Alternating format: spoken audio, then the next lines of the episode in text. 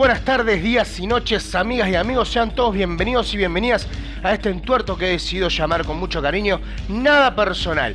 Este será nuestro espacio virtual para hacer un montón de cosas, relatar historias policiales, paranormales, reseñas musicales. Habrá un espacio dedicado pura y exclusivamente para emprendedores y que nos encuentren cómo hacen, qué es lo que hacen, cómo contactarlos. Habrá entrevistas en fin, un montón de cosas que iremos haciendo ahora sí entre todos y para hacer este rinconcito más acogedor. Si no sabes cómo contactarme, hacelo a través de Instagram, que tengo Instagram arroba nada-personal.vi, a través de nuestro canal de YouTube, Nada Personal Podcast, para escuchar todos los programas en esa plataforma y dale like. Compartí, suscribite, pasáselo a tu tía, a tu tío, tu abuela, a tu hermano, una amiga, un amigo, asusta a ese familiar o esa amistad con alguna de las historias que estaremos haciendo acá. Bueno, ya se me está haciendo largo, así que sin más preámbulos les dejo con el capítulo de hoy en nada personal. Aquí vamos.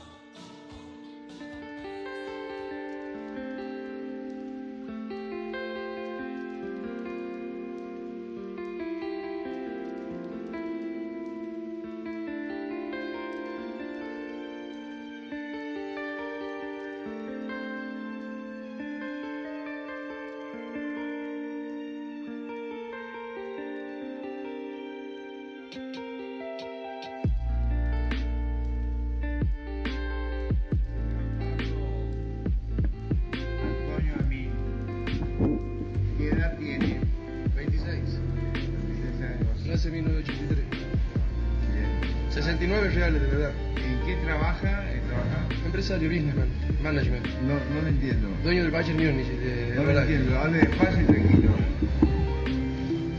Eh, ¿Trabajaba en dónde? ¿En qué trabajaba?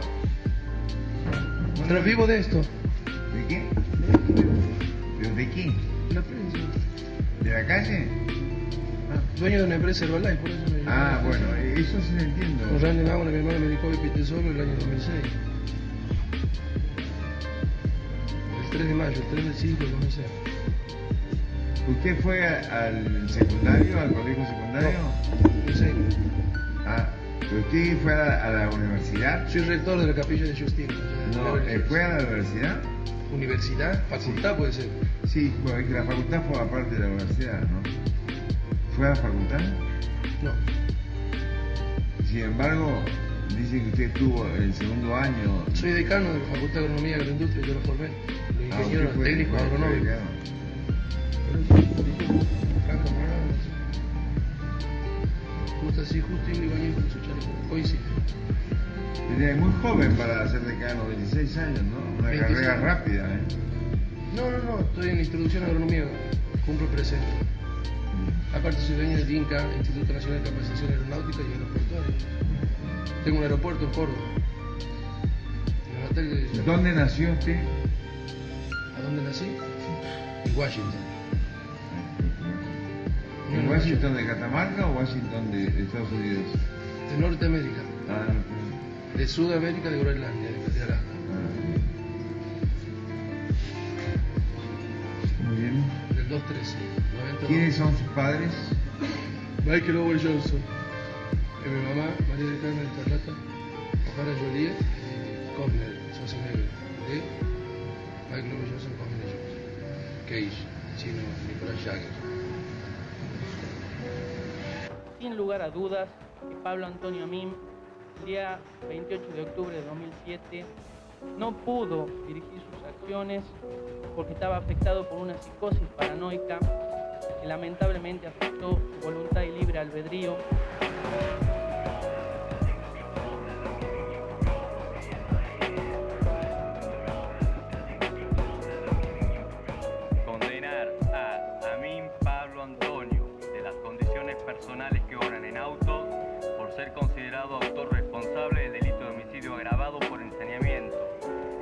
De María Marta Arias, aplicándosele la pena de prisión perpetua, accesorias legales y faltas procesales.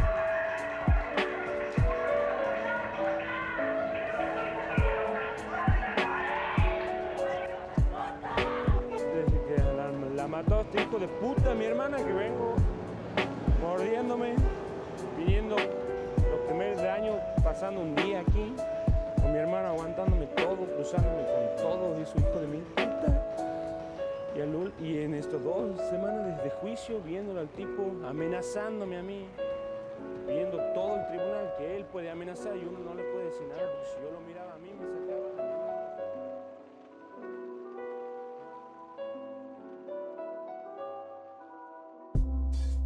Pablo Antonio Amín nació en 1983 en Tucumán, en el norte de Argentina.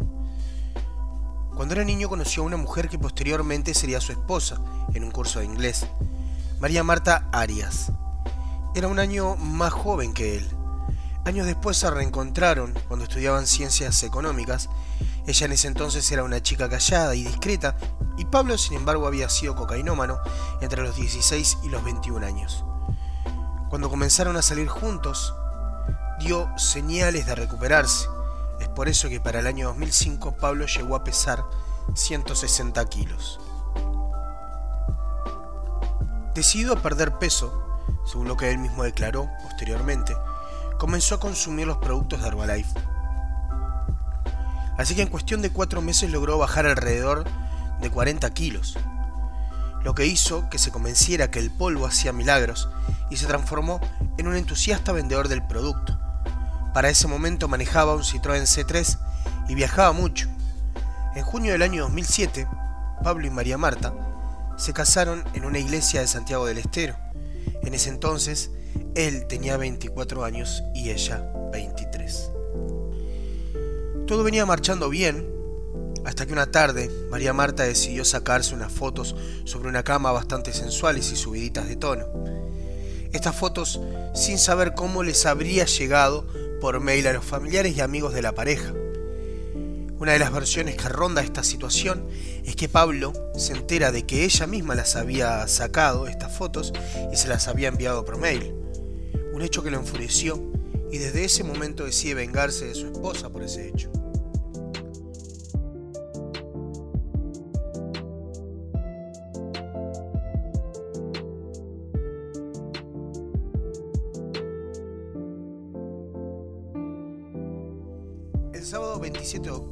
Año, la pareja decide viajar a Tucumán a un congreso que realizaba la marca para la cual vendía los productos dietarios. Recorrieron 200 kilómetros junto a otras cuatro personas que se dedicaban a la misma actividad. Se registran en el Hotel Catalinas Park, frente al Parque 9 de Julio, quedándose en la habitación 514, en el quinto piso. Se dirigieron al Hotel Tucumán Center, donde se realizaba la convención, donde Pablo haría una exposición sobre la realización de un licuado con los polvos adelgazantes. Aunque los demás vendedores lo notan raro y que transpira mucho, no dieron mucha pelota ya que ese día hacía mucho calor en Tucumán. A mediodía Pablo comienza a gritar, invitando a pelear a otro de los vendedores, Luis Barder, acusado de que le estaba robando clientes. Pasó largo rato tirando golpes al aire y gritando desesperadamente solicitando la presencia de Luis en medio de la calle, hasta que llega María Marta y se lo lleva del lugar. Él caminaba deprisa, enfurecido, y ella iba detrás sosteniéndolo de la camisa. Suben al vehículo, dan unas vueltas por la ciudad hasta que dejan el auto estacionado en eh, una estación de servicio, y a partir de ese momento, según, este, su versión de los hechos, comenzó a escuchar una voz femenina en el interior de su cabeza que le decía, Pablo, Pablo, te quieren matar, Pablo, te están buscando. Corre, Pablo, escapa que te quieren matar. Huyó de estas voces durante horas por toda la ciudad, utilizando taxis y el transporte público. Atrás, María Marta lo seguía por toda la travesía. Llegan a la iglesia catedral frente a la Plaza Independencia en las calles Congreso y 24 de septiembre. A todo esto eran las 17 horas. Oficiaba misa el padre José, que estaba realizando bautismos.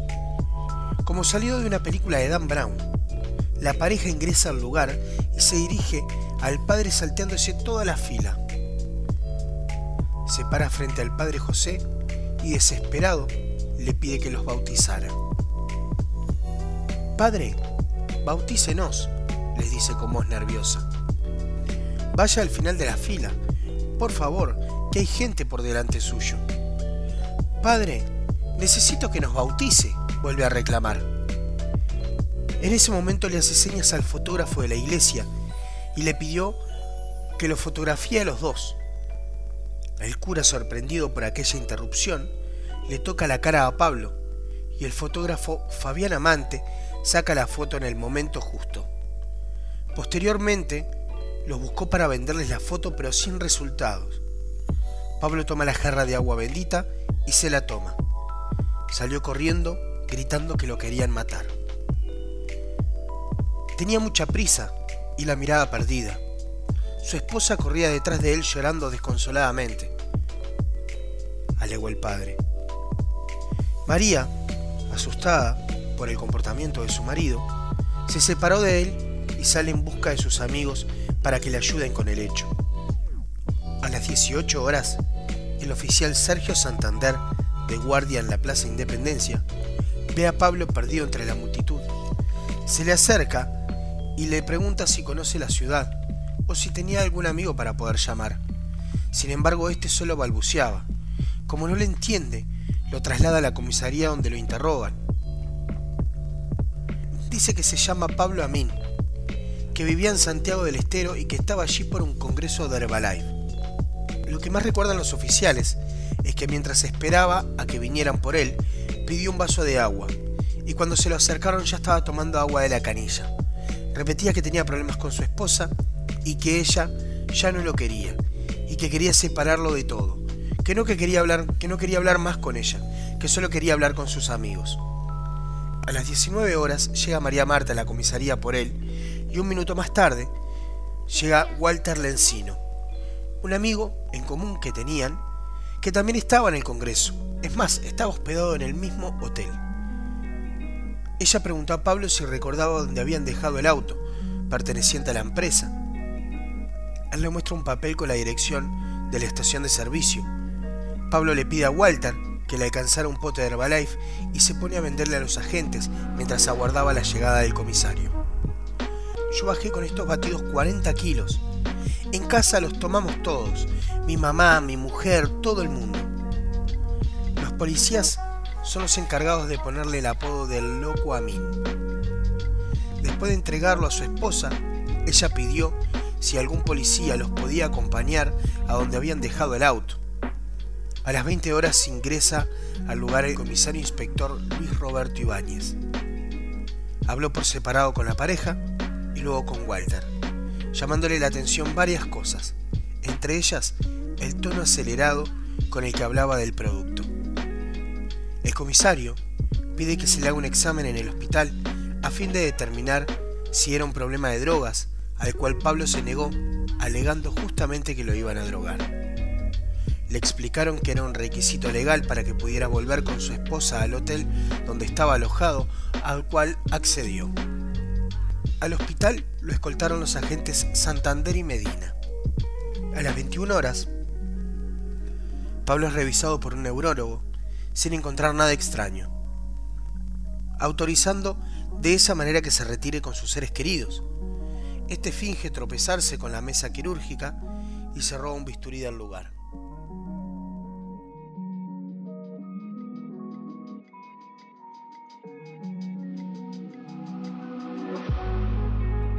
Saliendo del hospital, los agentes escuchan como Pablo le dice a su esposa que más tarde le contaría por qué se pone así. La noche ya había caído en Tucumán y la pareja vuelve al hotel. En la planta baja del hotel había un bar donde Walter y María Marta estaban conversando sobre lo que le estaba pasando a Pablo. Cuando llega este último, Walter le pregunta, Pablo, ¿seguro que estás bien? Sí, sí, seguro, quiero ir a mi cuarto, estoy muy cansado. No pasa nada, hace cuatro noches que no duermo. Lo vieron ingresar al ascensor con su mujer, donde Pablo le da un beso en la mejilla y se quedan tomados de la mano hasta llegar a la habitación 514. Pablo encendió el televisor y luego el aire acondicionado. María Marta se quitó la falda y la blusa que llevaba puesta. Pablo se quitó el pantalón y la camisa, y se acostaron, sin hablar. Cuando ella se volteó, Pablo le pregunta, ¿por qué no fuiste a verme a la comisaría? Walter me dijo que estabas enojado conmigo, responde ella. Mentira. ¿Por qué demoraron tanto en ir a buscarme al hospital? Y ahí es cuando ella le dice la frase mágica. Porque te queríamos internar en un manicomio, Pablo. En ese momento Pablo enloqueció. Le tiró encima sus 120 kilos y comenzó a estrangularla con las dos manos. posteriormente, declaró que lo hizo con toda su furia. Los huéspedes cercanos no escucharon nada. María cayó desmayada. En ese momento, Pablo toma el bisturí y con una precisión quirúrgica le cortó el perímetro del globo ocular y con cuidado lo arrancó. Repitió con el otro. Los acomodó sobre la cama. Posterior a eso introdujo el bisturí en la vagina de su esposa y la giró para ambos lados. Le hizo varios tajos en todo el cuerpo. Sale desnudo de su cuarto, arrastra el cuerpo a su mujer, fue hacia el ascensor, apretó el botón y se dirigió a la habitación 513. Golpeó la puerta con furia. Las manchas de sangre quedaron esparcidas por todo el pasillo. De allí se fue con el cuerpo hacia la escalera y lo tiró por un agujero. Este caería en el cuarto piso, dejando la marca de sangre al impactar. Lo tomó nuevamente del pelo y repitió el procedimiento por todos los pisos, así hasta intentar descender al primer piso, mientras gritaba, ¡Ascensor! ¡Ascensor! Al llegar al primer piso, se escucha un grito desesperado. El recepcionista del hotel salió corriendo hacia las escaleras. Sube y en el descanso se queda inmóvil, duro, viendo la imagen más aterradora que jamás había visto en su vida. Pablo estaba desnudo, sentado sobre la espalda de su esposa. Este la tomó del pelo, golpeó su cara contra el piso reiteró varias veces el violento procedimiento. El recepcionista no daba crédito a lo que veía. No tenía ojos. En su lugar habían dos huecos sangrantes. El hombre miró al recepcionista y sacado le exige el ascensor. ¡El ascensor! ¡El ascensor que maté a mi mujer! ¡El ascensor! ¡Que la maté! ¡Maté a mi mujer! Y volvió a golpear su rostro contra el piso. El empleado corrió rápidamente al teléfono y mientras Pablo gritaba de forma violenta, Mándame el ascensor, el ascensor, la puta madre, te dije, y repetía una y otra vez. La policía tardó solo tres minutos en llegar. Suben por las escaleras y ven el cuerpo de ella, desnuda, bañada en sangre, tirada en el pasillo, mientras Pablo la pateaba una y otra vez. El policía da la orden de alto. Amir lo mira. Tírate al piso, mierda, grita el policía. Pablo se puso de espaldas, se arrodilló y gritó, por favor, oficial, no me tire. No me tire, se lo ruego. Júntenme el riñón y el hígado, por favor. Esto fue una emoción violenta, estoy loco, oficial, soy inimputable. No me abría, no me abría el ascensor, no andaba, agua, quiero agua, tengo el anillo en la garganta. Quiero agua, tengan misericordia. Lo trasladaron al hospital, donde le pusieron tranquilizantes por vía intravenosa. Aún así, con sus 2 metros y 120 kilos de peso, seguía gritando. Los estudios médicos determinarían que Amin tenía efectivamente el anillo en su estómago. Luego del crimen lo trasladaron a un hospital psiquiátrico, donde leía la Biblia y quedaba encerrado cuando le daban los ataques de violencia. Al tiempo, lo trasladaron a la unidad 9 del penal de Villa Urquiza. Los médicos determinaron que no estaba loco. Su abogado apeló la imputación diciendo que estaba loco, que era inimputable. Se quiso hacer pasar por loco, pero se acordaba cada detalle de lo que había hecho su mujer. Según la versión de la familia de María, Pablo tenía celos de su amigo Walter, y desde que habría iniciado el viaje ya lo tenía todo planeado la manera en la que iba a vengarse de su mujer, montando un simulacro de locura para poder quedar impune. Al tiempo, a las cuentas de mail de los periodistas de Tucumán llegarían las fotos de María Marta posando desnuda, pero nunca se llegaron a publicar. Al año se llevó a cabo el juicio. Pablo silbaba y miraba hacia arriba. Un periodista le puso el micrófono enfrente y Pablo habló pidiendo disculpas por lo que hizo. Entró a sala. Llevaba la camisa remangada hasta los codos y iba sin corbata. El juez le preguntó de qué trabajaba y Pablo respondió, de empresario, business management. Soy dueño del Bayern Múnich y dueño de más de una empresa de Herbalife. En septiembre del 2011, la Corte ratificó la cadena perpetua que recaía sobre él y lo imputó por el delito de homicidio agravado y ensañamiento contra su esposa. En la cárcel aprendió a tocar el violín y protestó porque no lo dejaban estudiar Derecho Penal en la Universidad Nacional de Tucumán. Del arma no se supo más nada. Esta fue la historia del loco Amin.